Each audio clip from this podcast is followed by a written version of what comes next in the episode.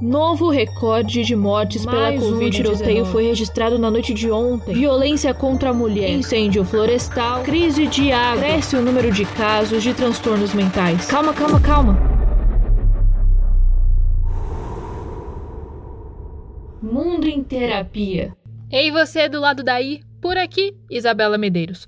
Esse é o segundo episódio da série Hashtag Eu Não Faço Home Office, uma produção sobre algumas pessoas que precisam sair para trabalhar em meio à pandemia do coronavírus. No primeiro episódio, eu te contei a história do Edson, ele é motorista de ônibus, e digo que só vou conseguir te contar a história de hoje ainda por causa dos motoristas de ônibus. Eu quero te apresentar a Andrea. Ela é responsável por eliminar todo e qualquer vírus que possa ter em um ambiente. Como? Por meio da limpeza. Uma limpeza constante.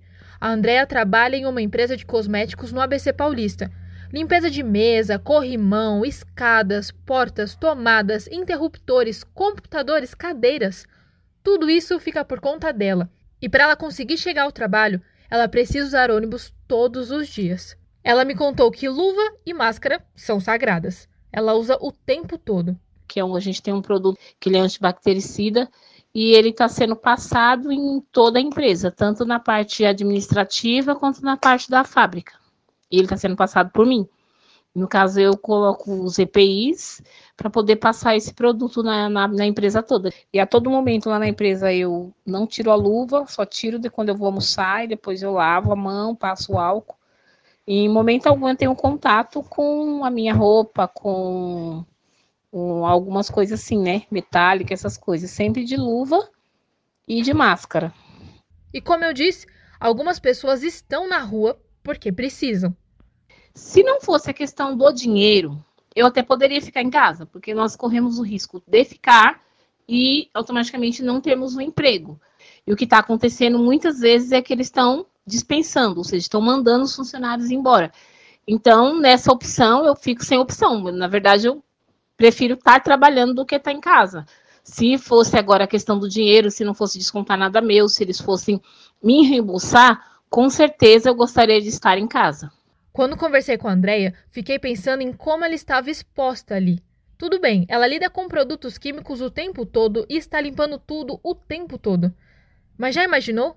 Ela não pode deixar nada passar. O noticiário não fala em outra coisa senão sobre esse vírus que já adoeceu milhares de pessoas e já matou tantas outras. E a Andrea, por conta do trabalho que faz, pode ficar cara a cara com o coronavírus e ainda é responsável por barrar a contaminação ali para que outras pessoas não sejam atingidas.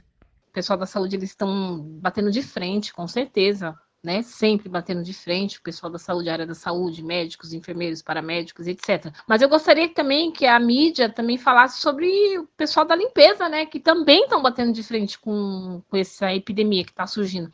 Porque no caso nós também temos que nos paramentar e nós também temos que ir atrás do perigo, vamos dizer, nós vamos atrás do perigo. O perigo está ali, nós temos que ir de encontro ao perigo. Nós temos que limpar, nós temos que desinfectar, nós temos que tirar o, o excesso, né, da sujidade, etc. Então, nós estamos indo atrás do perigo. Bom, por enquanto é só. Mas só por enquanto mesmo. Até o próximo episódio.